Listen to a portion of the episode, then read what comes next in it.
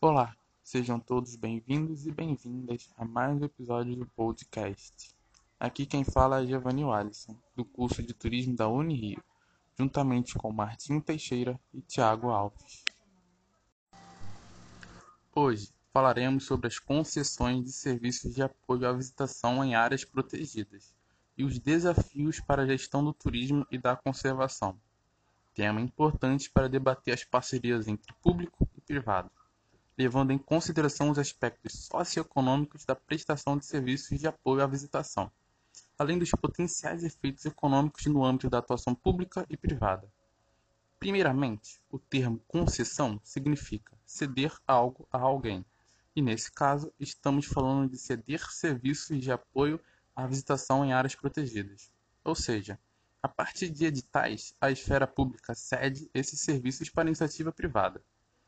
Essa forma de prestação de serviços tem sido defendida como uma forma de melhorar o aproveitamento dos recursos da unidade de conservação, além de qualificar a oferta turística, estimulando a visitação da sociedade civil nas unidades de conservação. Exato, e com isso, a presença do poder público nessa relação de concessão é importante, a fim de fiscalizar e garantir a qualidade dos serviços prestados à população, pois durante essas concessões, a iniciativa privada pode tomar decisões que comprometam a qualidade dos serviços e visem um lucro. Apesar de haver outros atores dizendo que nessa parceria pública e privada, nem sempre o lucro é priorizado pelo concessionário e que essa relação pode ser ao mesmo tempo cooperativa e conflitante. Além disso, através da lei das concessões, também é capaz de interromper a continuidade de um serviço, sendo elas em uma situação de emergência, sem necessidade de aviso prévio, ou após aviso prévio, por razões de ordem técnica ou de segurança das instalações, ou por descumprimento da concessão por parte do usuário. Para se pensar o serviço de apoio à visitação, devemos observar os princípios básicos que caracterizam um serviço adequado: a regularidade, a continuidade, a eficiência, a segurança, a atualidade, a generalidade, a cortesia na sua prestação e a modicidade das tarifas. Esses princípios foram definidos na Lei 8.987, mais conhecida como a Lei das Concessões.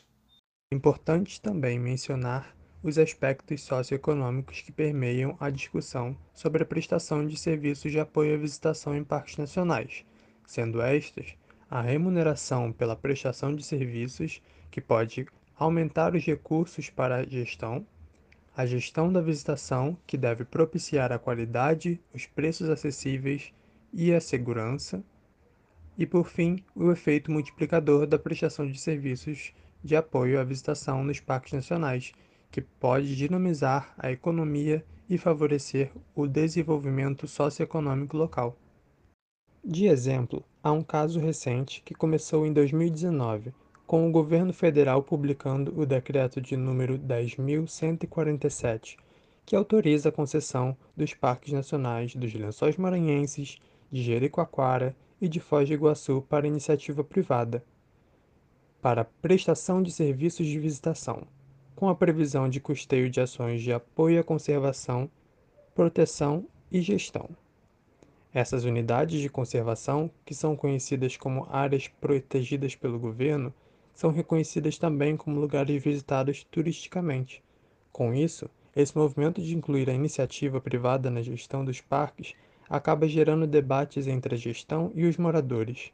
Porém, este é um caso que teremos que continuar de olho, pois as decisões ainda não foram tomadas. Portanto, é desejável que essas concessões sejam desenvolvidas em conjunto com as empresas, as comunidades locais e a organização da sociedade civil envolvida na prestação de serviços de apoio à visitação, nos parques nacionais e demais unidades de conservação, pois se não houver o aceitamento da comunidade, provavelmente as visitações nessas regiões se tornarão inviáveis. Bom, este foi o episódio de hoje, na qual falamos sobre concessões de serviços de apoio à visitação em áreas protegidas. Agradecemos a todos os ouvintes e esperamos que tenham gostado. Caso tenham ficado até aqui, deixem sugestões de assuntos para os próximos episódios. Até mais!